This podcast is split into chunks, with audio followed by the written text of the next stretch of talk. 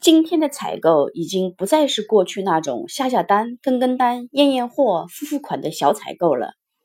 而是一个担负公司经营管理责任、体现公司真正竞争实力的重要岗位。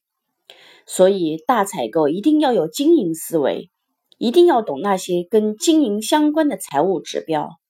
需要知道哪些指标是跟你采购和供应链管理密切相关的，哪些是能够通过你的努力增加公司核心竞争力的指标。在三大财务报表中，资产负债表反映的是企业会计期间的资产、负债和股东权益。损益表反映了企业会计期间的经营活动和盈利状况，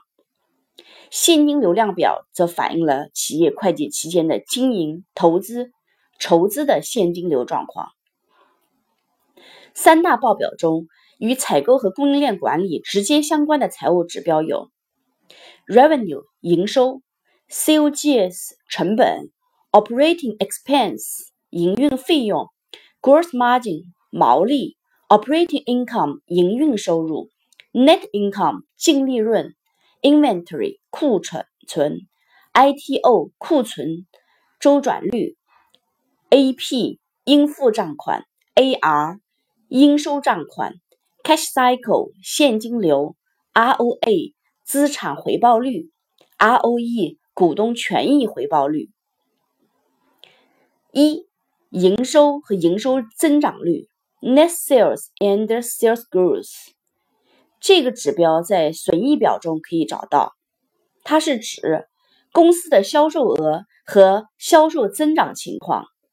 采购与供应链管理中的产品质量、准时交付、交期、快速响应、订单达成率、新产品上市时间、售后服务水平等，都会影响销售收入的实现。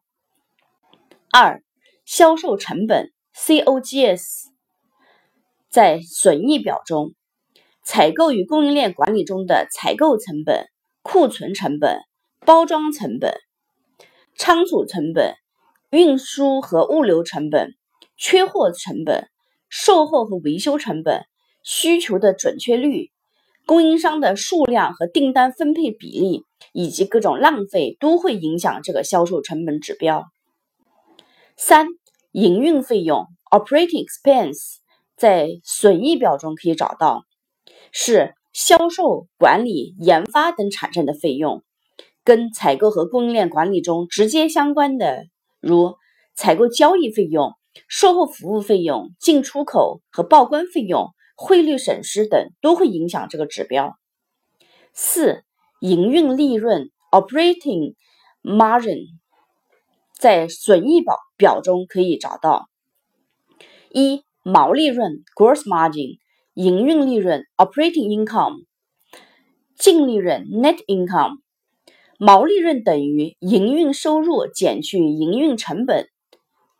毛利率等于毛利润除以营运收入。如果企业竞争优势明显，内部运营效率高，毛利率就处于较高的水平。企业可以对其产品或服务自由定价，让售价远远高于其产品和服务本身的成本。如果企业缺乏持续竞争优势，管理低效且混乱，其毛利率就会低于较低的水，就处于较低的水平。企业只能根据产品或服务的成本来定价，赚取微薄的利润。营运利润等于毛利润减去营运费用。营运利润是指仅从经营产生的利润，公司可能会有其他收入来源，构成净收入和净利润，如投资收益、政府补贴、银行利息等。所有人都会关注净利润，因为它是最能反映公司在会计期内经营绩效的。